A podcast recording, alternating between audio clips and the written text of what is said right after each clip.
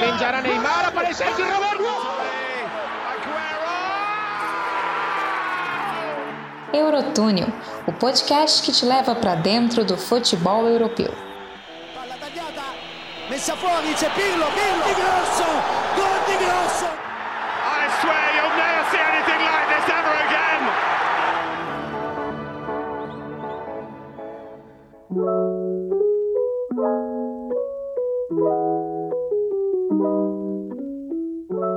Aí, senhoras e senhores, estamos chegando aqui com mais um Eurotúnel Podcast para você. Hoje, episódio 7, vamos falar de Itália, campeã da Euro 2020, que terminou em 2021, como a gente já está acostumado a falar aqui no podcast, era assim no boletim também.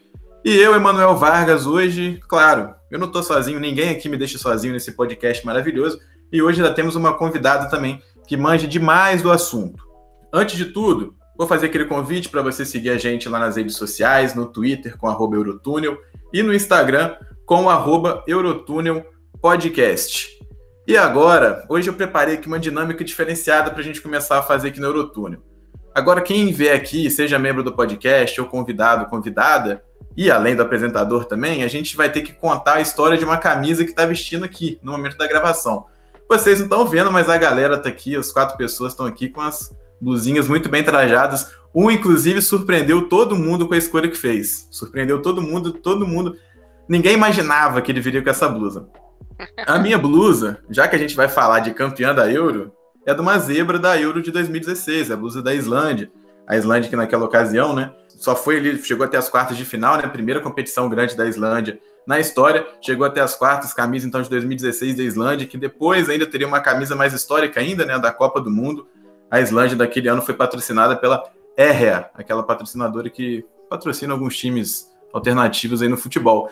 E eu vou começar com o óbvio, vou começar apresentando o óbvio, Leonardo Grossi, que está com uma camisa que eu tenho certeza que se você que está ouvindo agora ouviu os boletins, ouviu a gente falando de um determinado clube da Itália, você já sabe qual blusa que Leonardo Grossi está utilizando. Fala aí, Léo, muito bem-vindo. Fala pessoal, e aí, pessoal que tá ouvindo a gente. É, né, cara? Eu pensei, ah, vou inovar um pouquinho aqui. Aí eu abri o armário, eu vi, tem, ó, tem uma, duas, três listradas, assim, qual que eu vou pegar? É óbvio que eu vou pegar a listrada da Juventus, não vou ser diferente, mas ela é mais especial. É, quem me, é, me acompanha no, bastante no Twitter sabe que essa última temporada da Juventus não foi a das melhores.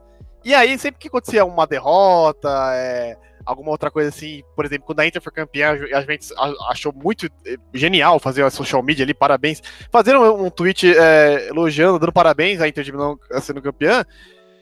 Total zero sentido isso, acho que o pessoal da social media faltou nesse dia do, do, do trabalho. É, postou lá, parabéns pro Inter de Milão, não sei o que, aí eu peguei minha foto, uma foto clássica, que quem já me acompanha no Twitter já, já tá acostumada, que é uma foto minha usando a camisa da Juventus da, da, do ano pós-Série B, né, foi ano que volta na Série B, usa essa camisa aqui, a listrada clássica, né, com patrocínio da New Holland, que hoje está patrocinando Juventude, né, para o pessoal ter uma noção do qual patrocínio que é. E aí, você vê uma carinha triste, assim, olhando nada, e o melhor de tudo é que nessa foto eu estou numa festa junina, não faz sentido algum, mas eu estava com a camisa da Juventus lá, não me, é, eu comprei porque, muito por conta da Copa do Mundo 2006, que, que é, gostei muito de Buffon, gostei muito do Del Piero, da história do debaixamento dele ter ficado, falei assim, pô, é esse o time que eu quero ver, é esse o time que eu quero torcer para fora, do, fora do Brasil, e aí, comprei a camisa, era que tinha, a primeira que eu fui na loja, assim, via, nem sabia de contexto nada, acabei comprando. E é essa camisa de Juventus que eu tô aqui usando ali, ela contém uns detalhes vermelhos aqui, é, na, na, gola, assim, é uma camisa, assim, clássica, assim, bem, eu gosto bastante dela. E o que impressiona é que eu não cresci nada, já que são a mesma, a mesma camisa mais de 10 anos e ela continua, continua servindo em mim tranquilamente. Pois é, pois é. Eu adorei uma parte que você falou, né? Porque eu gostei muito da história do rebaixamento. Você já tá apto para escolher é, um time do Rio de Janeiro. É, é, no caso do rebaixamento dos jogadores que ficaram, não que opa, não, caiu. Sim, mas, mas caiu o jeito que você falou comprou... parece que você adorou é. o rebaixamento. Aí você já pode escolher. o juiz, Eva. Não, não, não foi é. isso.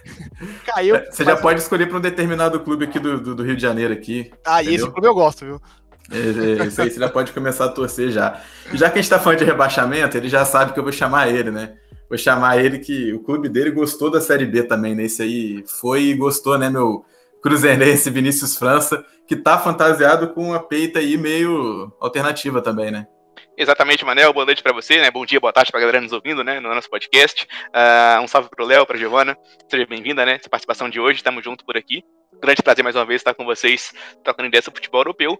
E essa camisa que eu escolhi foi para ilustrar o meu momento como torcedor, que não é nada bom em nenhuma das frentes, né? Então, com a camisa do Hertha Berlim, uh, um time, né, que ele ilustra a história do futebol uh, na Alemanha, né? É um das, das, dos países europeus que a sua capital é praticamente um zero à esquerda no, no, no, futebol nacional, não manda. E eu gosto muito de underdogs, de times menores, né, que tem essa tradição de estar mais embaixo do que por cima em tabela e também em placares.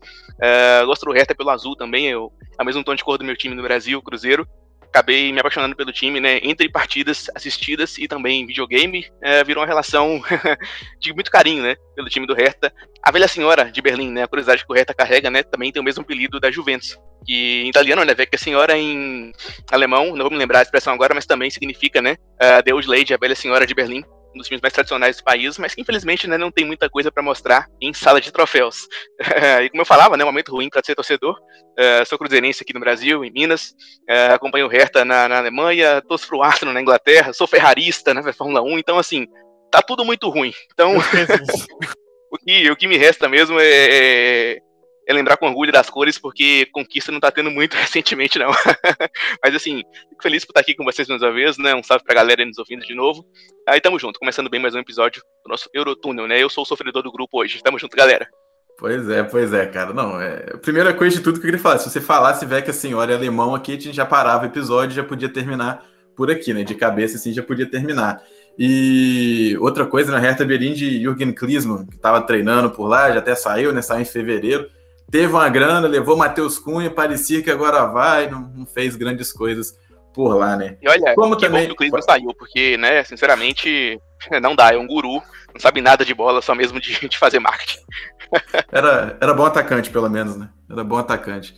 É, quem tá com a gente aqui também, né? Como o Vini já deu um spoiler, ele gosta de dar spoilers.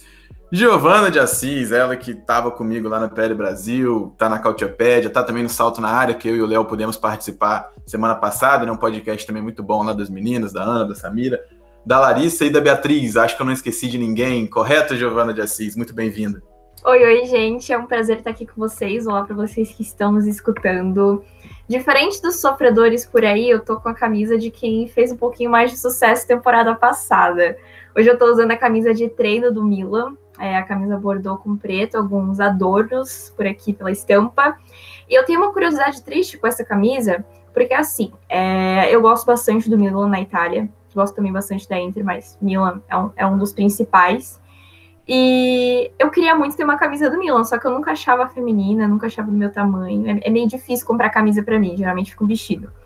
E aí eu, eu escolhi essa aqui, achei na Netshoes, fui lá, comprei, chegou bonitinha. E a primeira vez que eu resolvi usar essa camisa, é, o Milan estava invicto, estava muito bem no pós-paralisação. No o que, que aconteceu? O time do Pioli tomou três do Lille. Primeira vez que eu usei a camisa. Para isso é um prazer estar aqui com vocês. Que história maravilhosa, né? E sobre isso que você falou, né, de distribuição de camisa para comprar aqui no Brasil, é muito complicado, né, cara? É, é, próprias blusas, né, de, de, times grandes lá fora, assim, por exemplo, do Liverpool, há pouco tempo atrás você não conseguia achar em loja nenhuma, essas novas também você não acha. Isso, assim, em versões mais básicas. Então, você imagina é, é, questões mais sérias, né? feminino, às vezes não tem, você não acha nenhuma. É, GG, 2G, 3G, você, quer dizer, 3G, né, 4G, então, nossa, muito difícil, nem no site da, das fornecedoras de material esportivo também, né, um, é um probleminha bem grande essa questão toda aí, né? de clubes aqui do Brasil, inclusive, a gente já tem, né. Pra você ter uma ideia, né, eu tenho algumas camisas de time, né, mas as únicas que eu tenho femininas mesmo são do Boca, do Paris Saint-Germain, do Flamengo, obviamente, porque é daqui, do time da minha cidade, e do Liverpool. Só. O resto é P masculina, porque principalmente dos times italianos tem uma carência muito grande aqui no Brasil de camisas femininas. É, pois é, pois é. Lojas aí Olha, de camisas, quiserem patrocinar, inclusive, né, Vini? eu, não, eu, não, sei se é útil pra, pra, pra galera que nos ouvindo, né? Certamente tem um público feminino que nos ouve, mas eu tenho uma amiga que coleciona camisas, né? Ela é muito especial, a, a Ana Luísa, lá de Belo Horizonte. E, cara, ela tem uma estratégia que funciona muito bem. Ela é pequena, né? ela tem 45 de altura, e ela sempre compra camisas do modelo infanto juvenil pra, pra garoto. Então, assim, pra ela casa muito bem, né? Pra ela, tipo assim, o, o GG infanto juvenil fica um M, né? Feminino, praticamente. Então, a, a Ana tem essa estratégia, ela paga mais barato, sempre tem promoção, né? De camisas uh, pra criança. Então, assim, coleciona na faixa GG. É o, é o nó tático da Ana Luísa, né? Fica aqui essa. Dando nó tático nas distribuidoras. Galera, então vamos partir para o início do episódio, então. Vamos falar aí da seleção italiana, né? Agora bicampeã europeia, né? Os italianos conquistaram seu primeiro título de Euro lá em 1968, quando passaram da União Soviética no caro coroa ainda, né? Depois de um empate no fim da prorrogação daquela partida. E depois venceram na final a Iugoslávia no replay, né? Porque na primeira partida tinha empatado de 1 a 1 e depois fez o replay aí. A Itália foi campeã naquela ocasião. Aquela seleção italiana que contava com Giacinto Facchetti, tetracampeão nacional com a Inter, e Dinuzov, lendário goleiro ex-campeão nacional com a Juventus e o jogador mais velho a ser campeão de Copa do Mundo com 40 anos em 1982, naquela trágica partida para alguns muitos pais brasileiros que da época até hoje fica contando sobre aquela partida, né, a galera que viveu. E agora, né, tanto Faquete quanto Zoff vão receber Giorgio Chiellini, Leonardo Bonucci e tantos outros craques no panteão de italianos campeões da Europa, né? É, mas aquilo, o que, o que pode explicar né, o bicampeonato europeu da Itália e o sucesso de Roberto Mantini? É isso que a gente vai discutir agora aqui no Eurotúnel. Embarque com a gente para essa viagem com destino ao país da bota. The next train to depart from platform 1 will be there. Para início de pauta, galera, para a gente começar esse debate aqui, então, é aquilo, né? A Itália não chegou como grande favorito dessa competição, né? A Itália tinha ficado fora da Copa né, de 2018, ficou atrás da Espanha no, na fase de grupos, né? Foi para os playoffs, né? Para repescagem, perdeu para a Suécia, né? Em duas partidas, perdeu para a Suécia por 1 a 0 né, no agregado todo. E a Itália, que só tinha ficado de fora de Copa né, em 1930, 1958 e a terceira vez em 2018. Leonardo Grossi, vou começar com você que é da casa e está com a blusa da Juve. Eu quero saber de você o seguinte: essa Itália não chegou como favorita no Eurotúnel. A gente subestimou um pouquinho essa Itália aí? Não chegou favorito no Eurotúnel, na, no é, no Eurotúnel ou na Eurocopa, só pra entender. Brincadeira, brincadeira, mano. É. mas também não chegou aqui favorita não, porque tinha, ninguém tinha dado é, favoritismo pra, pra Itália aqui no nosso podcast, só a minha companheira que tá aqui na minha esquerda, que, que foi a única que eu vi que falou mesmo, que eu, eu até desacreditei, assim, ah, tá de sacanagem. Não, a Geo realmente acertou isso, parabéns pra ela. É, cara, é, a galera que tava acompanhando sabe que você, inclusive, em todos os mata-matas, você falou, vai dar o outro, vai dar o outro. E deu certo, né? Porque então, foi campeã, né? A zica inversa. Não, não, eu vou continuar com ela pra, pra, pra Copa do Mundo 2022. Italianos, fiquem tranquilos, eu não vou postar na Itália. É, mas brincadeiras à parte, cara, eu acho que você, o que você falou assim, ficou fora da última competição importante, 2018, e não chegava ali, pô, chegava, pô a Itália, é, muito se falou, né, quando a Itália ficou fora, ah, já era a Itália, acabou, não sei o que, tudo. Mas aí veio a primeira competição oficial, né? É, tirando, é claro, a Liga das Nações. É, ninguém botava muita fé, mas é, foi uma geração muito boa, assim. É, já se falava bastante do que poderia ser, é, ser, a Itália. E aí, acho que na mão do Mancini encaixou perfeitamente. Acho que é um dos times mais equilibrados que eu vi numa competição assim de seleções. É, defensivamente muito bem, Donnarumma, Bonucci, Chiellini. Os laterais, é, Spinazzola estava indo muito bem, no lado direito já é um um pouquinho meio assim, mais apagado, talvez foi o lado mais fraco assim da Itália lá nas laterais, tanto com o de Lourenço, tanto com o Florense.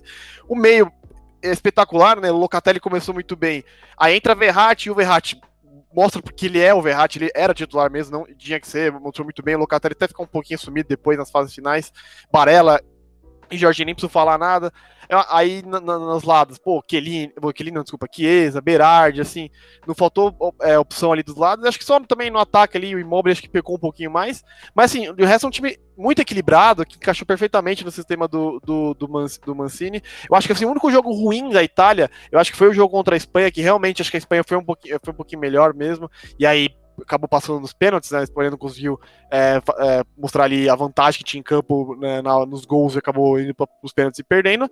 E aí, então, assim, cara, eu acho que é o que resume mesmo, assim, ficar no fora de 2018, você não, se, você não esperava que a Itália chegasse é, indo tão longe, assim. Eu tinha falado aqui no nosso podcast, que umas quartas e finais, uma semifinal, tá ótimo pra Itália, não, não esperava mesmo é, um título, assim.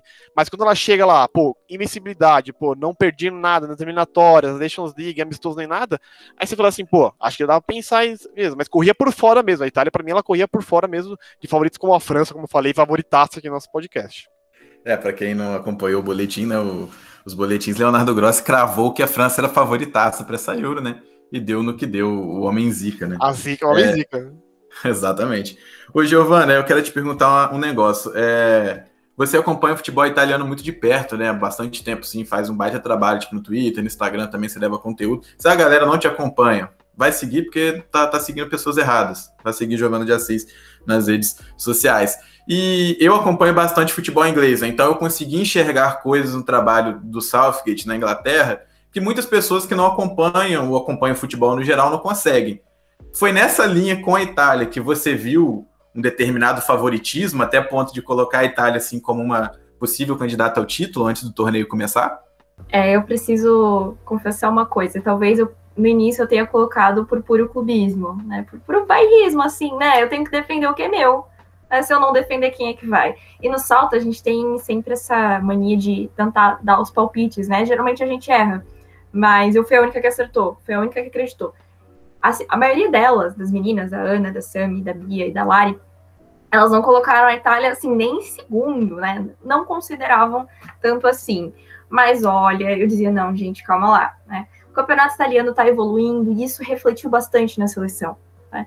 É, eu acho que parte de as pessoas é, não acreditarem que a Itália tinha chances é por falta de acompanhar mesmo, né? Porque você não tem um nome de referência, por exemplo. É, o Cristiano Ronaldo é referência de Portugal, o Lewandowski é referência da Polônia, né? O que, que você tem na Itália? Você tem o coletivo. E esse coletivo é que, que trouxe a possibilidade de ser favorita. Né? Quem acompanhava entendia que isso era possível. O trabalho do Mantini foi muito consistente né? Como o Leonardo bem falou, muito bem na Nations, muito bem nas eliminatórias, muito bem nos amistosos, pouco sofre de perigo porque consegue controlar o jogo, tem peças suficientes para isso. Você tem uma dupla de zaga, um Chiellini e Bonucci, que impecáveis praticamente. Você tem, ok, né? Léo falou muito bem, muitas dificuldades laterais, especialmente depois da lesão do, do Spinazzola. Eu senti que a Itália sofreu um pouco mais com, com essa ausência. Um meio de campo que corresponde muito bem, né? Um ataque que também é muito potente. É, é um time que se completa, que ainda tem boas opções no banco de reservas. É, você tem possibilidades para montar a sua equipe. E tudo isso vindo de jogadores que majoritariamente fazem parte da Série A italiana. E pô, as pessoas pouco acompanharam a Série A italiana, elas não acreditavam que poderia dar certo. Né? Muitos jogadores de Sassuolo, é, da, da, Inter, enfim, jogadores muito jovens também que, que estão ali misturados com essa experiência. Então, é, é misturar a ofensividade de algumas equipes, a, a, força de defesa de outras e formar um coletivo que, se, que conversa muito bem, que funciona muito bem. Dava para observar isso pela, pela última temporada, principalmente, teve a quebra da hegemonia da Juve, que, que já trouxe mais olhares para a Itália. Então, o pessoal teve aquele estralo pensando, não, opa, a Itália é forte, a Itália pode chegar lá. Pois é, pois aí é, você citou muito bem Roberto Montini né, nessa história aí. Eu quero saber, Vinícius França, é, qual é o papel né, do Montini nesse, nessa conquista de título da Itália? Né? Ele que é um treinador que com a Sampdoria né, já tinha perdido né, a final da Champions em 92 como jogador para o Barcelona em Wembley, tinha perdido ainda para o Eagle uma Copa da Inglaterra com o Manchester City também em Wembley, né, um gol de cabeça, inclusive, né, uma bola uma, um cruzamento, né? Inclusive contra a Inglaterra, sofre até um gol de cruzamento, assim, né? Apesar de ter sido. Na outra, é, pois é, né? na, na outra baliza, né? Eu quero saber de você o que, que você. Você acha que o Roberto Mantini, assim, qual o papel do, do Mantini na conquista desse título? Eu acho que ele foi importante não apenas pelo que ele contribui como treinador, até porque é um cara muito subestimado como técnico, na minha opinião. Ele teve, né, esses momentos na Inter de Milão na década passada, ele comandou a Inter tão dominante né, no italiano, pós-rebaixamento da Juventus, pelos escândalos de arbitragem, uh, esteve naquele elenco, né? Acabou sendo o, o, cara que formou as bases de, de assim, trazer os jogadores que foram uh, importantes para o título europeu da Inter em 2010, com o José Mourinho. E depois rumou para a Inglaterra o Manchester City, né? Conquistou seus títulos por lá, fez história, tirou o City da fila no campeonato inglês e depois deu uma, uma sumida boa, né? Tirou um ano sabático, ficou um pouco aí longe dos holofotes, mas um técnico muito subestimado pela sua capacidade de fazer o elenco conversar entre si, como a Giovana falou ele consegue, né, entregar uh, muito harmoniosos, por assim dizer, né? O time dele, os times deles jogam como uma sinfonia. A própria Inter, que ganhou cinco escudetos seguidos na década passada, era dessa forma. Era um time muito equilibrado e sem falhas, sem lacunas a preencher uh, em todos os setores do campo. Por vezes não brilhante, mas sempre muito eficiente. Então acho que isso é importante a gente mencionar nessa Itália. É, faço coro na galera que falou antes, né? o Léo e a, e, e a Gil, que disseram isso. Uh, era um time que as pessoas olhavam para ele, não esperavam muita coisa, mas quando iam para campo e, e, jogavam, né, a gente via o quão bom era ver aquele time jogar. Eu discordo um pouco da Gil quanto a opções do banco. Eu acho que o banco é um pouco mais pobre do que de outras seleções europeias nesse momento, mas quem vinha jogando vinha uh, entregando desempenho, vinha contribuindo muito bem. Uh, a gente viu, né, quando na estreia o Berardi entrou, não jogou muito bem a Euro inteiro o Berardi, apesar de um ano bom com o Sassuolo, uh, o Chiesa veio com fome de bola. Inclusive na final, durante alguns momentos, era o único que queria jogo, né, vinha rasgando com tudo e, e levando a Itália para frente. Então, esse, esse voluntarismo, né, esse time, time tão solidário italiano, acho que é algo que veio bem a calhar nessa conquista do título e o perfil ofensivo do Mancini uh, contribuiu muito com isso. Uh, e outra coisa que eu destaco aqui nesse momento, né, aproveitar essa deixa para poder falar, que para mim foi importante demais no processo inteiro de resgate uh, do futebol italiano pós falha na qualificação para a Copa do Mundo 2018, que foi o resgate do futebol italiano feito por italianos. Né, as grandes fases da, da do futebol na bota nos últimos anos foram feitos por estrangeiros. A gente teve a Inter do Mourinho, a gente teve o Milan nos anos 90, né? Os grandes treinadores da, da Série A nos anos 90, né, tão, tão temida, eram estrangeiros, né? A gente teve o Zanex Zeman, uh, do Foggia, a gente teve o próprio treinador da Sampdoria da final de 92, né, com o Mantini como atacante, né, o Vujadim Boskov, eram treinadores que vinham da escola ofensiva do futebol do leste europeu. Então, naquele momento, o futebol italiano vinha de pessoas estrangeiras. Hoje não. Hoje é uma seleção italiana italiana até a raiz, até a alma. Boa, boa análise, assim, né? Essa seleção italiana que vinha, né, de Conte, depois veio de Giampiero Ventura, Luigi Di Biagio. É, Ô, ô, Giovana, aí eu quero te perguntar uma coisa também que o Vini até falou um pouquinho, né? Essa questão do, do banco de reservas, assim, né? Eu acho que se a gente for comparar com a seleção portuguesa, que muita gente colocava como favorita, tinha nomes muito mais badalados que a seleção italiana, mas quando acabaram entrando essas peças, não, não jogaram o que rendia. Já na Itália, a gente teve alguns nomes que não eram tão badalados, né? E tiveram uma performance acima do que era esperado, né? Acho que a gente pode colocar assim como principal é, de todos o Spinazzola, assim, né? Pelo rendimento que ele teve na Euro foi muito grande. Aí eu quero saber de você o seguinte: até que ponto né, rendimento de jogadores como Spinazzola pode ser considerado uma, uma surpresa, assim, né? Para o grande público é uma surpresa. Mas para você que já acompanha futebol italiano, assim, foi de fato uma surpresa? Mais ou menos, porque eu gostei da temporada do Spinazzola. Ele era um dos poucos jogadores que eu ainda salvava da Roma. Era difícil assistir os jogos da Roma. É, não é à toa que a gente fala de Romada. A Roma que foi longe até é, na Liga Europa, por exemplo, foi até a partida contra o Manchester United, mas ali também a gente percebeu a, o tamanho da dificuldade, da disparidade ainda que ainda existe entre futebol italiano e futebol inglês, né? A gente compara elenco como o da Roma o elenco como o do Manchester United, a gente ainda percebe que tem muito a evoluir dentro da Itália. Só que o Spinazzola era, era uma engrenagem. Ele funciona muito bem. Ele é um cara de linha de fundo, ele é um cara de, de contra-ataque, ele é um cara incansável. Né? Dava para perceber é, o, o, tanto que ele tinha de raça, de vontade para jogar, tanto que foi justamente por isso que ele se machucou. E aí, é, ele foi bem nessa última temporada, ele passou um tempo machucado, mas ele, ele voltou a jogar bem, e nisso veio mais uma lesão. Só que ele é um cara de interceptação, é, ele teve é, boa participação em passes também nessa temporada na Roma, é um cara construtor. E, assim, não digo que é surpresa. Surpresa, talvez, por pelo momento né, que ele passou de estar tá machucado e voltar. Mas dentro da Itália, a gente pode destacar muito que, que é um futebol não só defensivo, né? Você pensa na Itália, você pensa que é um futebol super retranqueiro e tudo mais. Só que não, né?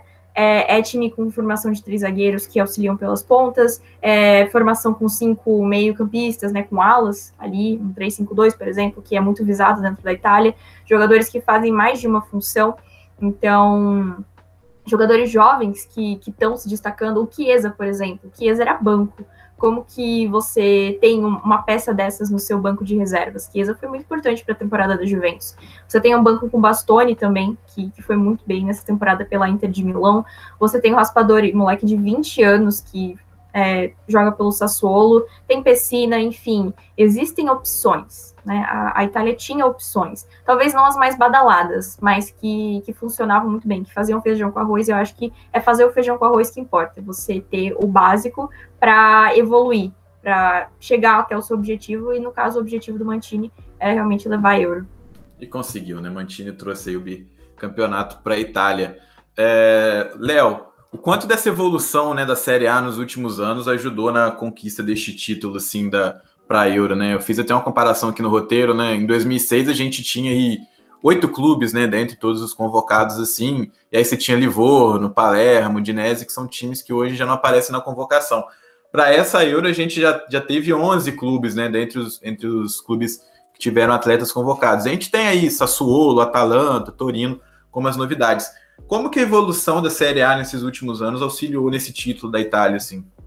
Cara, é como você falou aí, no, no colocou no roteiro. Acho que o é, Sassuolo e Atalanta são os principais times que a gente pode destacar assim que não, nunca foram times que frequ, é, frequentavam, assim. Gente, o Sassuolo subiu de divisão é, em 2012, 13, se eu tô certo, assim, e ficou. É, óbvio que teve um investimento, né? O patrocinador Mapeia comprou o time, deu estádio, estádio próprio, algo que não é muito comum na Itália, estádio próprio, né? A maioria dos times, é, dos times tem estádios do governo, então isso ajuda bastante financeiramente. É, teve investimento forte, a, o Berardi tá lá há anos e não sai por nada, já teve várias propostas de outros clubes italianos que não fica por lá. É, e tá mesmo. Aí o Atalanta eu acho que é muito mais o trabalho do Gasperini que soube. É, é o famoso, né? Trabalho bom de scout que vai pegando ali é, os jogadores jovens e depois vai evoluindo, vai trabalhando eles e depois vende por é, muito mais do que contratou assim é, não só italianos, também estrangeiros, principalmente a Atalanta. A Sassuolo contrata mais jogadores italianos. E não só o Berardi, né? O Locatelli, ele veio da, é, da, base do Milan, meio assim, jogado, tava, apareceu lá e, cara, a temporada veio que tem muito pelo trabalho do Deserbe, assim. Ele que, infelizmente, deixou a Sassuolo, vai agora pro Shakhtar, acho que vai fazer um ótimo trabalho no Shakhtar, é, lá na, na, na, Ucrânia. Cara, é você saber aproveitar, assim, é, os que, times que eram médios, pequenos, batendo de frente com os grandes. Então, assim, jogando para cima, para frente. O, o Sassuolo de jogar, cara, era fantástico. A Atalanta não precisa nem falar, mais 90 gols por temporada, só a Série A, assim, é, batendo de frente, é, é, quase sendo é, vice-campeã, assim, é, foi vice-campeã na, na, Copa Itália, assim, cara, é, é espetacular o trabalho do Gasperini, assim, daria fazer um podcast tranquilo só falando do Atalanta e do trabalho do Gasperini, e que fique muito tempo lá, como ele falou, ele quer ser o Ferguson da Atalanta, que fique lá, não sei se tem idade para isso, que já tá meio velhinho já, mas que fique o tempo, tempo que é, conseguir. E esses times pequenos, assim, fazendo um bom trabalho, assim, é, e batendo de frente, cara, é, acho que foi essencial, né? É, é, mais jogador, não é só Inter e Juventus e Milan, que tem um poder financeiro gigantesco e consegue contratar jogadores de fora, estrangeiros. Não sei nem citar nomes de Cristiano Ronaldo, Lukaku, assim, que se destacam assim no, nos times dos grandes. Então, assim, esses times menores, assim, conseguindo trabalhar mais italianos, ajudou muito, muito a, a Itália mesmo. Outro que eu destaco que, que não teve nenhum jogador convocado é o Verona, Hellas Verona, acho que também é outro que faz muito bem ali um trabalho com é, com jogadores nacionais. E outro que citou também o, Torino. O Torino já é um time mais, mais clássico, mais antigo, mas assim, o Belotti é, carrega o time assim nas costas anos e anos. Ô, Léo, tem o Jorginho, né? O Elas Verona tinha o Jorginho, né? Há muito tempo, né? Bem lembrado, bem lembrado. O Jorginho começou, é, foi um dos primeiros clubes grandes que deu oportunidade pro, pro Jorginho. Foi o Verona, que depois foi pro Napoli, e aí, né? Se destacou bastante com o Sarri e tudo, para depois ir, ir pro, pro, pro Chelsea. E já que você falou em, em, Torino, né? É bom lembrar que é um, bom, um momento legal pra gente fazer a absolvição do Giampiero Ventura, porque ele acabou ficando marcado pela não classificação a Copa do Mundo, mas ele veio depois de cinco anos de Torino, ele levou o Torino de volta a competições europeias, né, em 2014 2015, né, com Alessio Chert e também com o Tiro Immobile. Então, uh, alguma coisa, alguma herança do trabalho do Ventura ficou para essa geração de agora, né? O Torino joga bem até hoje, depois ele saiu de lá e fracassou com a seleção, mas, enfim, né, a gente limpa a barra dele nesse momento. É, Chert, bem lembrado pelo Chert, que depois do Torino foi para o Atlético Madrid, desaparecia e hoje está na terceira divisão italiana. Olha que, que belo momento de carreira dele. Eu passei muita raiva com esse cidadão no famigerado FIFA 14 e FIFA 15, viu? Pelo amor de Deus. Como eu chorava com aquele cidadão vindo fazia gol, mim. Fazia... Bastante, bastante.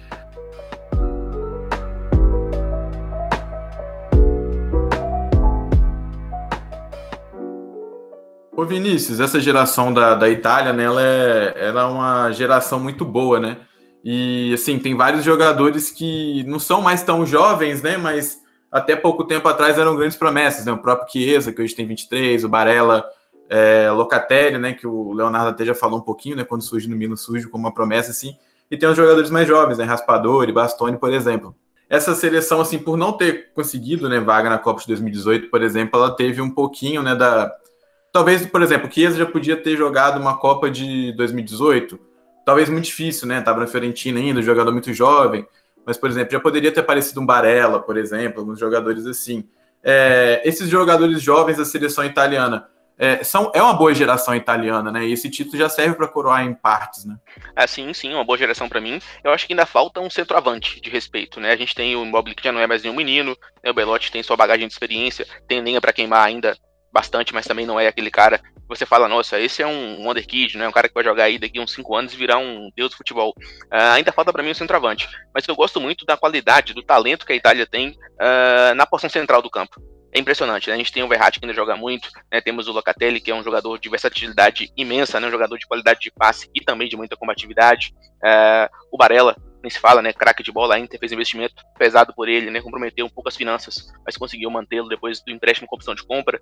E até jogadores que não estão na lista, mas que podem né, pintar como, como opções para amistosos, para outros torneios, né? A gente tem o Tonali do Milan, né? Não estava nos seus melhores momentos, não vive sua melhor fase, né? Mas ainda joga muita bola. Stefano Sensi na Inter, né? São jogadores que uh, compõem essa geração italiana. Uh, também na defesa, né? O Bastoni fez um bom ano na Inter, né? Fez uma boa dupla em, em várias partidas com o Skriniar. Uh, Raspadori nem se fala jogador de 21 anos, talvez seja ele, né? Esse novo futuro que a Itália uh, vai ter como referência, como âncora. Então, sim, né, para um ciclo futuro, para Copas do Mundo aí, 2022 e também 26, eu acho que a Itália chega com muita solidez uh, para até buscar seu penta, né, seu título número 5 de Copa do Mundo. Uh, para mim ainda faltam algumas peças, mas o time, a base, né, o esqueleto base do time é muito bom, muito sólido, sim. Giovana, quando o Leonardo Gross estava falando do Locatelli, você fez uma lágrima com os dedos assim. Qual, qual o seu motivo de choro com o Locatelli? Por que esse chorinho? Realmente, ele, ele saiu muito chutado. E eu acho que ainda hoje é um problema que o Milan tem de não ter paciência com jovens jogadores. Por exemplo, é, eu vou dar um exemplo bem atual, o Haug, Jans Peter Haug. Ele chegou nessa temporada é, muito bem cotado, fez um bom jogo contra o Milan quando ele estava ainda no, no, na equipe lá da Noruega que jogou contra o Milan é, na Liga Europa, esqueci o nome agora, me fugiu, depois eu falo, reitero o que eu falei. Mas. É o Bodo Glint. Muito obrigado, Bodo Glint. Ele, ele fez uma boa partida contra o Milan. E aí o Maldini já ligou os pontinhos, não, vamos trazer ele para cá. Ótimo, achei uma ótima movimentação, fiquei muito feliz na época. Só que eis o que aconteceu. Novamente, o Milan não teve paciência com esse jogador jovem. Né? O, talvez por teimosia do Pioli, que costumava postar ou no Castilheiro ou no Krunic, mas o, o Haug não tinha espaço nesse Milan, que eu achava um pouco absurdo, até porque quando ele entrou, ele entrou muito bem, jogou bem na Liga Europa, jogou bem no Campeonato Italiano, só que ele não ganhou mais espaço e hoje está cotado para ir embora, né? Talvez para o Eintracht Frankfurt. Então, o Milan não tem muita paciência com jogadores jovens. A gente vê poucas vezes os meninos da base entrando. O próprio Maldini, filho do Paulo Maldini, Daniel Maldini, que é atacante, poucas vezes entra. Não que ele seja um grande craque como o pai dele foi, até porque são posições bem diferentes, mas é, o Milan não, não costuma apostar tanto nesses jogadores jovens, tanto que a maioria vai embora. E o Locatelli hoje né, foi muito bem no início da Euro, vai muito bem no Sassuolo, e recentemente o Milan teve um, novamente um interessezinho, mas o Locatelli se mostrou, é, de certa forma, ofendido pela forma que saiu do Milan, né? Não, não julgo, né? não, não foi legal, foi praticamente chutado do time. Então é, é, triste ver que novamente vai se repetindo, né? O que, que pode ser com o Haug, por exemplo, futuramente, se ver que o Haug está estourando em outro lugar? Vai mudar de ideia de novo? Não, não pode ir patinando desse jeito. Tem que definir, ó, não, se a gente vai trazer esse jovem, vamos formá-lo, vamos dar oportunidades para ele. Se realmente ele não se encaixar, ok, vai embora. Mas com motivos, né? Com o Haug, não, não vejo mesmo um mínimo motivo, né? Com o Locatelli, eu acho que precisava de um pouquinho mais de paciência também. Ô, Léo, a Gil falou muito bem desses jogadores que têm um potencial muito grande, né? E momento humor, né? O Milan teve muita paciência com o Mebaya Niang lá atrás, né? Esse teve paciência Nossa. pra caramba, né? Niang, ixi, cara, dá pra falar, citar vários aí da, da, da era de, de, do Milan Raiz que, que teve nos últimos anos aí, tirando esse, é, os temporadas anteriores, assim, teve... É o Charal, foi um deles que tá na... Agora vai, é o Charal, versão 432, vamos ver agora vai. Nossa, cara, várias, várias contratações que o Milan, assim, investiu forte e realmente zero retorno, assim. Lapadula, que agora é peruano, né, também outro que teve um investimento. Uh, o o que agora tá. O Piatek, Piatek também, teve uma boa temporada no Gena, venceu bem, pistoleiro, bom, bem lembrado para Gil. É, teve até uma boa temporada, mas é quando trocou a maldição do camisa 9 da, da, do Milan sim é real, mas relação no ataque a Zlatan Ibrahimovic. eu adorei isso aqui, né? Porque quando você falou Del Charal e a Gil fez uma cara maravilhosa. E quando você falou de Lapadula, o Vinícius também foi dentro também, né? O, o peruano Lapadula, né, Vinícius França? Exatamente, porque ele, assim como você sofreu com, com o Chess no FIFA 14, né? Eu sofri com o Lapadula no 17. Aquele cara era um monstro absoluto naquele jogo, cara. Fazia um save na Itália e sofria com ele sempre. é, a gente vai ter um episódio aqui de férias para falar sobre jogadores que sofremos no FIFA. Na Exato. Itália não tivemos pouco, não, né? Tinha o Ibarbo, tempo atrás, Gervinho, na época da Roma, era uma desgraça. Sobre centroavantes, né? Talvez seja essa a razão, né? Pelo qual o Daniel Maldini não tenha estado bem, né? Ele acabou traindo a tradição da família, né? O Cesar e o Paulo foram zagueiros, ele foi lá pra frente, né? O, o destino da família puniu. não, não vai brilhar, não, porque você não foi zagueiro, então. e até que a gente tá falando, né, de zagueiro já, o, o Leonardo Grossi. É... Essa Itália tinha jogadores mais experientes, né? O Chiellini, o Bonucci, né? Quanto quantos episódios, livro no último, né, a gente foi lembrando umas coisas do Querini, do Bonucci, tipo assim, já faz um tempão, né, que eles estavam já na seleção italiana, assim, e é mais uma boa dupla de zaga italiana, né, que, que é campeã, né, a gente teve o Cannavaro Nessa em 2006, né, campeão, campeões do mundo, é, campeões do mundo, Baresi e Maldini em 94 pararam na seleção brasileira, né, mas eu queria saber, assim, a gente já falou dos jovens, né, o Vini, a Giovanni, a gente já falou aqui dos jovens, o que que esses jogadores mais experientes, né, principalmente o Querini e o Bonucci, se você quiser falar do Salvatore Sirigo também, você pode dissertar sobre. Mas o que, que eles podem ter. O que, que eles ajudaram né, nessa seleção italiana para a conquista desse título aí? Cara, acho que a, a experiência mesmo, assim, a calmaria para os jovens que.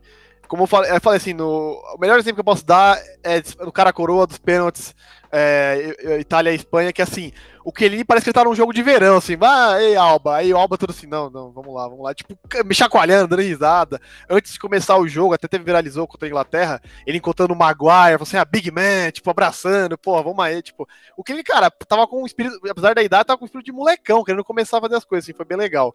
Mas assim, falando da dupla, assim, no geral, cara, eu acompanho eles anos e anos de Juventus, eu acho que eu, eu nunca vi uma, um torneio assim, os dois estavam, acho que no, no, auge. Não sei se foi o auge. Acho que foi o auge da dupla, assim, acho que dá pra dizer isso, assim. É, a concentração dos dois, principalmente do Bonucci, o Bonucci sempre se destacou bastante mais pelo passo aqui defensivamente, tanto que na época eu jogava com três zagueiros, com Barzaga que ele corrigiam os erros dele, e o Bonucci era só ali no passo, no meio, assim, mas o Bonucci, cara, foi um espetáculo essa Eurocopa do Bonucci, é, assim, muito, muito boa mesmo, e o Chiellini, assim, com toda a liderança, assim, é, por, por, com, com, jovens, cara, o cara, o Chiellini, anos e anos de Buffon atrás dele, agora era o Donnarumma, cara, e assim, foi a, é, tem que é uma coisa é importante falar, assim, foi o primeiro título assim, de, é, do Donnarumma, tá não querendo fazer umas vadas ali no, no, no, Milan da Gil, mas foi o primeiro título do Donnarumma. E, cara, uma Eurocopa, ele foi o melhor jogador, assim, pode se discutir se foi o melhor mesmo, tal, acho que não, acho que não vem um caso no momento, mas assim, foi um dos melhores, isso é fato. É, foram duas decisões de pênalti assim, né, nas costas dele, então assim, o Donnarumma tá de parabéns é, pela Euro que fez. E cara, assim, a liderança, a calma, assim, é, foi muito legal ver a vontade dos dois, assim. Quando ganharam, os caras estavam mega felizes. Eu acho que vem muito porque, tipo, pô, já ganharam várias Série A, assim. A Série A tava, era um final de semana, uma terça-feira para eles. Aí quando chegava a Champions League, bateu na trave duas vezes. E aí você ganhar pela. É, a gente tá risada agora. é, quando você ganhar pela seleção, cara, é uma coisa assim muito importante. É você se provar, tá ligado? Assim, muita gente fala assim, pô, não aguenta mais jogo de seleção, fim, tem que acabar da tua FIFA. Não, cara. Pro jogador é muito importante você ganhar pela seleção, tá ligado? É um respeito, porque você tem o um respeito pela, torcida, no caso da Juventus, beleza, legal. Mas respeito nacional, cara. O Bernadette, não sei se vocês viram esses foi acho que ontem, ele voltou pra Itália, beleza, comemorou, ele foi, ele casou, e assim, a galera na igreja, assim, na frente da igreja, esperando o Bernadette sair. Gente, o Bernadette, pela calma. Parecia, parecia comemoração de título, cara. É, exatamente. Parecia comemoração de título, casamento. Ele casou, tudo, tudo, mal vestido, assim, não sou o melhor cara pra se ver, mas tá, não sei que aquele ali é um bom pra casar, mas tudo bem, não sou eu. É, ele atravessando a rua no, no, carro, assim, buzinando a galera, aê, tipo, meu, parecia que o cara era o melhor, mas era o Bernadette, tipo, é, a importância de ganhar um título assim pela seleção, cara, é, é muito diferente.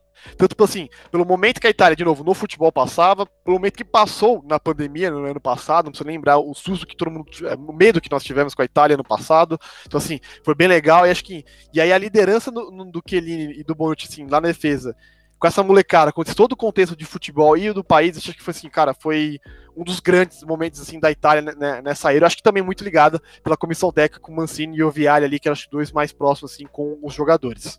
Só para fazer um registro aqui rapidinho, para ficar né, registrado nos anais dos podcasts. Sim, o Bernardeschi é um inimigo da moda. Dei um Google aqui, isso não é roupa pra se casar, tá? Tá vendo aqui, ó. Não sou especialista em moda, mas Não dá. Deus, Não, o melhor de tudo foi o seguinte: o Léo falou, eu já vi que o Vini na hora já fez uma cara aqui na câmera e já foi digitar. E agora, quando o Vini virou e falou, a Gil também acho que foi procurar para ver se o Bernadette é inimigo da moda. Não, gente. Então esse podcast aqui tá se unindo em torno de um bem maior. assim, isso, o, Bernadette, aqui, o Bernadette gosta de bastante postar fotos nas redes sociais, usar umas roupas assim, não vou entrar nesse mérito aí, mas, pô, pra casar, cara, é aquele momento, pô, que tá na elegância total e, mano, não, não, não, não cola, não cola, não cola. isso, isso pra mim é roupa pra frequentar casa de massagem com salgadinho do molejo. Não pra se casar, tá? Apenas Ô, Gil, ô, Gil, você achou e já tem seu veredito sobre a moda de Bernadette? A foto que eu achei tá de costas, mas tá meio esquisitinho. É, então, Consenso, tá Mas todo mundo esse. contra. não sei se na Itália isso é moda, né, não frequento lá a região italiana assim, mas, cara, Infelizmente, né, Léo? Não, infelizmente. e a Itália é o é lugar de moda, né? Milão é a capital da moda, então, poxa, eu achei que os italianos eram um pouquinho melhores, né, Bernadette? Você está preso pela polícia da moda, não? É, dentro e fora de campo, o Bernadette tá falhando, devendo muito. né? Não, tadinho, ele, ele é querido, ele é gente boa. Eu gosto, eu gosto. Ele entra, ele entra feliz, né? Se, se a gente olha, né, nossa, todo mundo na internet, meu Deus, Bernadette que vai entrar. Mas não, ele tá lá feliz, gritando na beira do campo. Bateu o pênalti na final, né? Então, Olha assim, só. Puxou a resposta. Ele foi bater, eu não olhei. Eu juro que eu não olhei. Eu disse, pai, olha pra mim, eu não vou olhar. Ele ocupa a função importantíssima, né? Inaugurada pelo nosso amigo Lucas Podolski, né? Nas seleções europeias, a de tocador de pandeiro, né? Sem ele não dá pra ser campeão. É uma posição vital em qualquer esquema tático. É o cara animado, é o cara pra descontrair ali, justo, justo, perfeito. Cara, eu não achei aqui agora, mas se eu não me engano, eu acho que o Bernadette é o último pênalti convertido da Itália, antes do Jorginho perder e depois o Saka perde. Eu não, tô, não achei que agora a, a listinha, né? A listinha certinha assim, mas eu tenho quase certeza que o último pênalti foi do Bernadette, o último que entrou. Grandes, grandes momentos. É porque o Leonardo Grossi no Twitter, no dia, quando o Bernadette entra, o Leonardo Grossi fala assim: entrou o homem que vai decidir a Euro. Decidiu. Mas eu olhei aqui mesmo, realmente, é, ele bate, o, ele faz o 3 a 2 aí o Sancho perde, Jorginho perde e o Saka depois perde também. Então, Ele Bernadette, decidiu, caraca, você é muito gênio, cara. Você é muito gênio. Eu, eu só queria dizer uma coisa, eu vi a foto de frente, parece que ele tá de pijama, não gostei não. perfeito. Eu usaria É isso. isso pra dormir. Tá ótimo. Fim de tópico, fim de tópico, né? Fe- Fecha, é Bernadette que a moda de Bernadette aqui não tá, não tá muito bem-vinda, não. Foi, O- foi enquadrado. A Lei Maria da Moda, vamos ter que desenrolar pra não levar ele. Lei Maria da Moda. Enquadradíssimo. Bom, velho. Enquadradíssimo. Ô, Giovano, o, o Leonardo Grosso até falou ali sobre essa questão, né, do de ser campeão por- pela seleção é diferente, né? Você é adorado pelo clube, beleza, mas pela seleção o país inteiro. Como que a torcida do Milan ficou com Donnarumma aí? Co- Como, como que, como que ficou o cérebro do torcedor do Milan aí? Porque ficou no... Ele ainda faz um texto depois de assessoria purinha, né? Assim, um texto que não, não cai muito bem, né? Como que fica a torcida do Milan com o Donnarumma e essa questão do título? Ele que pega os pênaltis decisivos. Então, né, eu faço parte da Team Milan Brasil. O pessoal tava torcendo, obviamente, pra Itália, todo mundo tava, tava bem empolgado. Mas quando eu botava a caixinha de perguntas no Instagram, é, o pessoal dizia, não, a Itália pode até ganhar, né, por 2 a 1 porque nesse um gol o Donnarumma vai frangar. O pessoal não tava muito feliz. Nem mesmo na seleção italiana. E eu vou confessar pra vocês, eu fiquei mais triste do que com raiva quando o Donnarumma foi embora. Quando, novamente, né, ele, ele enrolou de novo o Milan, ele e o Mino Raiola, grande querido do futebol, abraço para ele. Mas é, é, é muita mágoa, né? muita mágoa pelo que aconteceu, pessoal.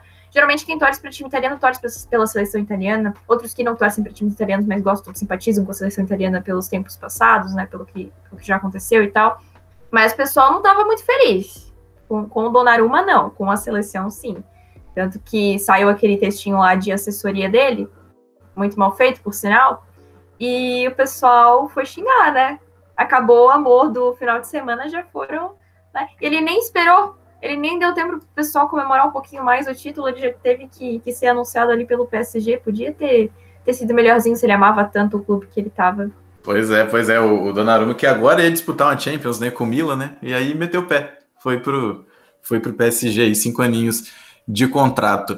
Galera, a gente tá chegando aqui no final do episódio, mas agora vem aquela perguntinha, né, previsões, né, eu vou começar com o Vinícius França. Ô Vini, o que que muda nessa Itália aí para a Copa de 2022? Muda o patamar da Itália? Chega como campeã da Euro? É, Portugal chegou como campeão da Euro em 2018 e não teve uma grande trajetória, né? É, Espanha chegou como campeão da Euro em 2014 também não teve uma grande trajetória. E aí, Itália e Copa do Mundo 2022? É, a Espanha é um ótimo paralelo para a gente fazer com, com, a situação de ser campeão continental e chegar para uma Copa do Mundo. Não é garantia de nada, até porque a Espanha foi muito fora da curva naquele, naquele biênio, né? Naquele ciclo 2008, 2014, 2012 mais ou menos, né? Quando foi bicampeão europeia e levou uma Copa no processo. Até porque a Espanha jogava sob uma filosofia, é algo muito mais intenso, algo que eu acho que a Itália ainda não segue. É, é um time muito bom, um time que chega né, com bagagem, chega com cancha e chega com credenciais, mas ainda não tem é, essa, essa, classificação de, de, de, quase uma instituição de bola que a Espanha tinha naquela época. Né? Não tinha também a dominância da Espanha, até porque hoje o cenário do futebol europeu é diferente, o futebol mundial também é diferente. Naqueles tempos né, da Espanha existiam amistosos entre times europeus com times do resto do mundo, hoje não mais com a Nations League, então é muito difícil avaliar o progresso e a dominância de uma seleção uh, europeia com título europeu uh, em relação ao resto do mundo. Acaba, sendo, acaba acontecendo que o tira tema mesmo na Copa do Mundo. Então, assim, a Copa é um torneio de um mês, é tiro curto. Não tem muito tempo para treinar, não tem muito tempo, muito tempo para se preparar. Acaba sendo um trabalho de quatro anos sendo decidido em, em muito pouco tempo. Então, uh, não consigo colocar a Itália nesse patamar de, de, favorita apenas pelo título. É ver se ela mantém a boa fase das eliminatórias, né? Dá 100%, tem jogos agora em setembro, e ver como chega para o ano que vem. Porque a gente sabe muito bem como um ano de diferença num trabalho de seleção uh, conta. O Brasil em 2013 para 2014, né? Time que levou a Copa das Confederações. Era uma máquina de jogar bola. A gente pensava assim, pô, ninguém tira mais. Né? Copa em casa, vamos ganhar. 2014 todo mundo chegou numa fase muito diferente do que uh, era prevista resultado, né? Não tem nem que falar, 7x1 e entrou pra história. Não só tiraram, então, né, Vini? É, não só tiraram, como humilharam, né? exatamente. Então, é, é um ano, 365 dias fazem muita diferença em um trabalho, é ver como a Itália chega pro ano que vem, e ainda com o agravante da Copa do Mundo ser no meio do ano, né? Em meio à temporada europeia. E se alguém se machuca, em 22 23, né? Ali em setembro, outubro, né? Uma lesão de início de ano, chega em dezembro para a Copa fora uh, de forma, ou então sem condição de jogo. Então, assim, é muito complicado prever isso daí. Eu acho que a Itália chega com credenciais, mas não chega como favorita absoluta. Você concorda, Giovanna? Eu acho justo a colocação, eu acho ju muito justa a colocação do Vinícius. É, apesar de que eu acho que chegar como campeã da Euro dá uma certa moral. Obviamente, Copa do Mundo é outra história. Bem, as seleções de outros continentes, né? Não, não é uma competição fácil, a gente está falando de uma Copa do Mundo. Né? É, envolve o mundo inteiro. Então, a Itália realmente vai precisar é, verificar se os jogadores vão manter a forma, se é, vai viver a mesma fase que vive esse ano. Vini colocou muito bem a parte de que tudo muda é, e muda muito né, durante um ano.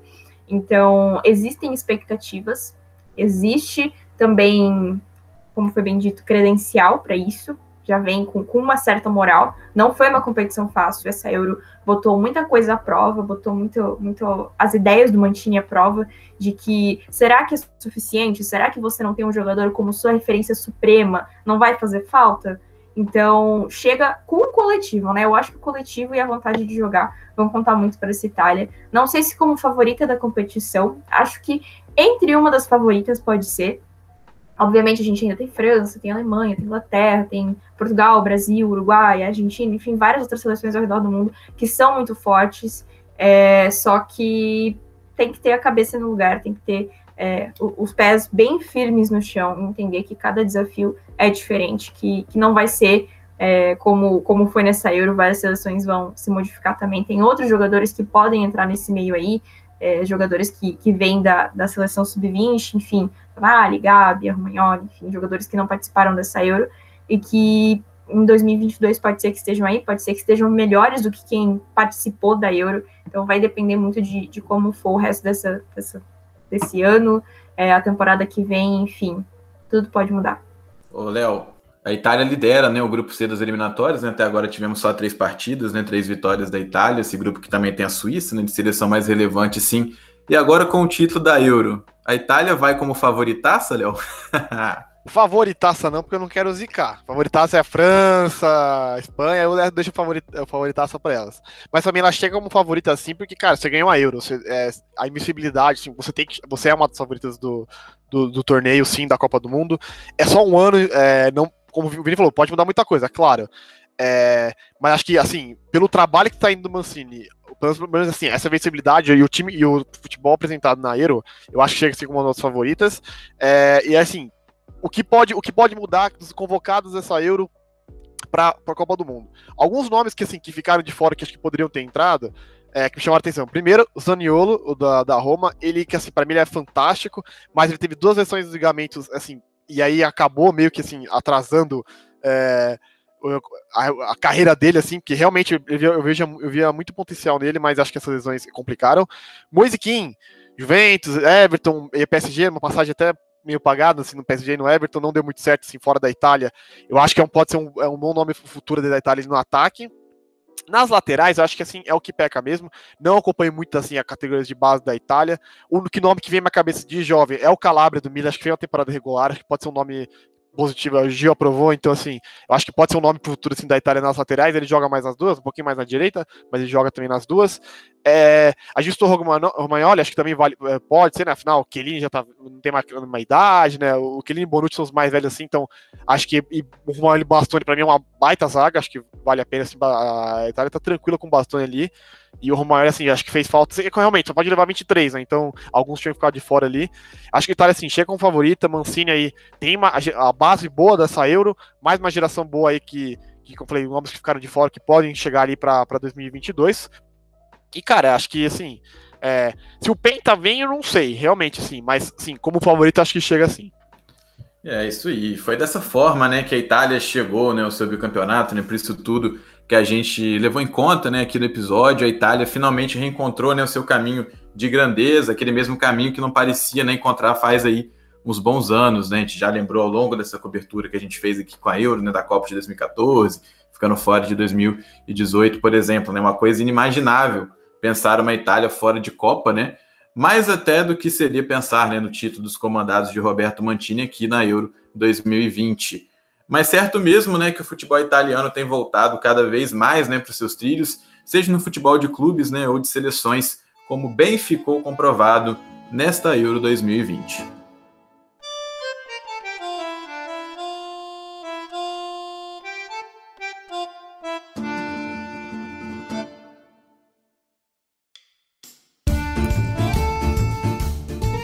Neste ritmo italiano, tudo termina em pizza, que nós vamos chegando ao fim aqui do nosso episódio 7 do Eurotúnel. Giovana de Assis, vou começar com você. Muito obrigado por sua presença. Onde o pessoal pode te achar? Faz seu jabá aí. Mais uma vez, é muito obrigado em nome da galera aqui do Eurotúnel. Foi um prazer falar com vocês, participar desse episódio, principalmente depois de um título tão importante e tão esperado dessa sexta italiana que finalmente nos trouxe alegrias. Todas as minhas redes sociais são Giovanna Adi Assis, lá eu falo sobre Milan, sobre Inter, sobre futebol italiano, faço uns videozinhos também pra internet, de vez em quando eu tô lá fazendo umas besteirinhas, mas muito obrigada, gente. Valeu, Giovana. E agora eu vou passar a bola pro Vinícius França, o menino que tá de Hertha Ribeirinho. Valeu, Vinícius. Tamo junto, meu caro. Valeu, Manu, tamo juntinho. Obrigado pelo carinho mais uma vez, pelo convite, né? Mais uma participação especial pra caramba aqui no Eurotúnel. Sempre um prazer uh, estar com vocês e dar pitaco nesse projeto tão, tão querido, né? Começamos com pouquíssima pretensão e cá estamos, né? Mais episódios. Fizemos aí um mês de cobertura de euro diária, foi uma, uma loucura, né? Foi, para mim foi super especial.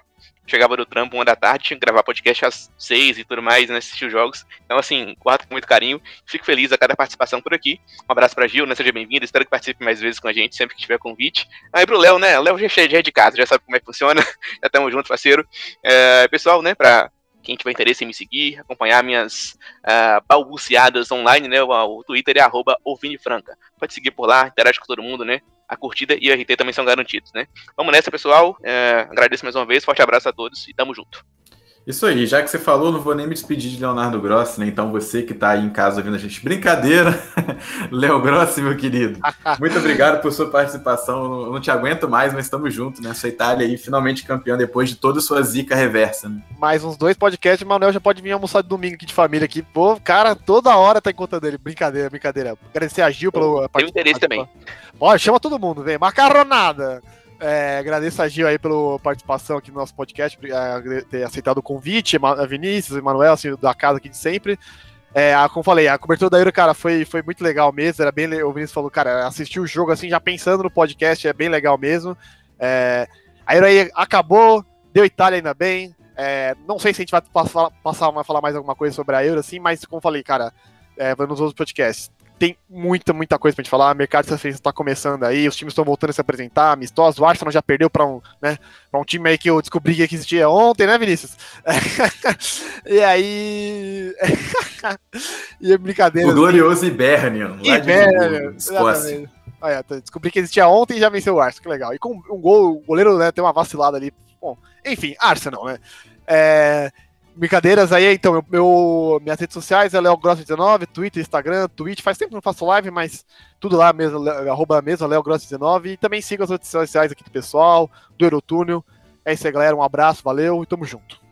É, acompanhe a Série A com Giovanna de Assis, acompanhe com Leonardo Gross, porque quando a Juventus perde, meu querido, se você já torce contra a Juventus, você vai esperar a fotinha de Leonardo Gross com a camisa da Juve numa festa junina meio nada a ver. E você que está acompanhando a gente, né? Obviamente, estamos chegando aqui ao fim do episódio. Muito obrigado por sua presença até aqui, por sua audiência. Como o Léo falou, segue a gente nas redes sociais, no Twitter, arroba Eurotúnel, no Instagram, arroba Eurotúnel Podcast. Eu sou Emanuel Vargas e a gente vai chegando ao fim da nossa viagem até o País da Bota por aqui. Um grande abraço e até a próxima. Valeu!